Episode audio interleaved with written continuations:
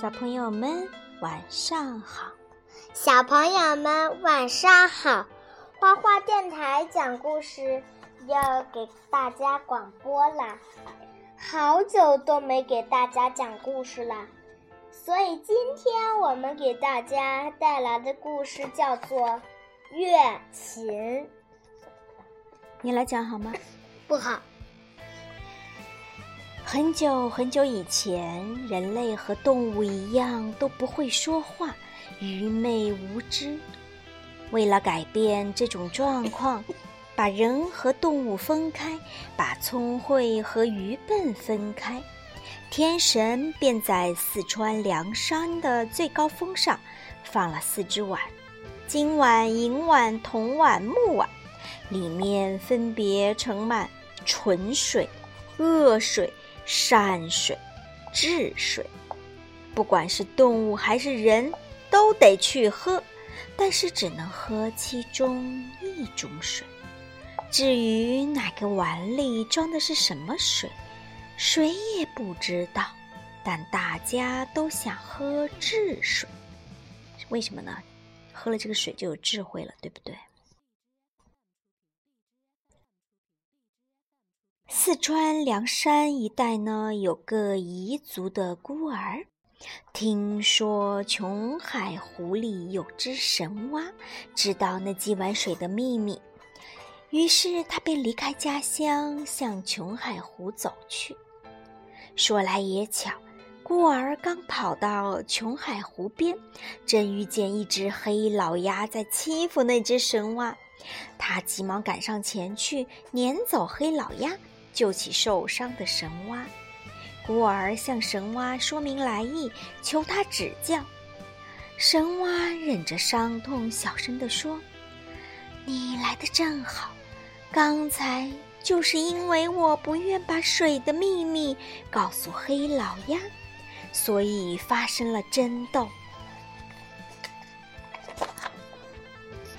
为了感谢。”你的救命之恩，我把秘密告诉你。木碗里装的是治水，喝了它，你就会变成世界上最聪明的人，就可以主宰一切。那水还能治病救伤，请你给我带一口回来。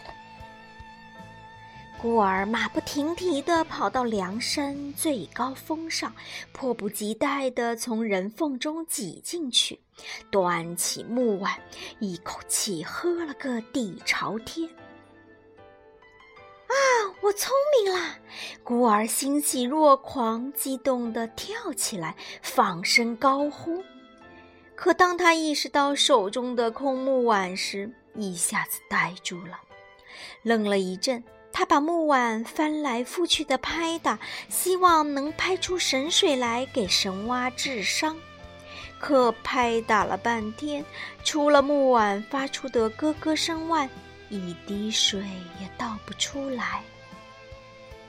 孤儿十分悲痛，他抽泣着捧着空木碗，一步一滴泪，沉痛地向琼海湖走去。还没走到一半。泪水已经装满了木碗，溢了出来。啊，多么清澈的泪水啊！都说眼泪是从心灵里流出来的，是最珍贵的水，也许能治好神蛙的伤吧。孤儿怀着一线希望，怀着将功补过的心情，加快了脚下的步子。孤儿赶到琼海湖边时。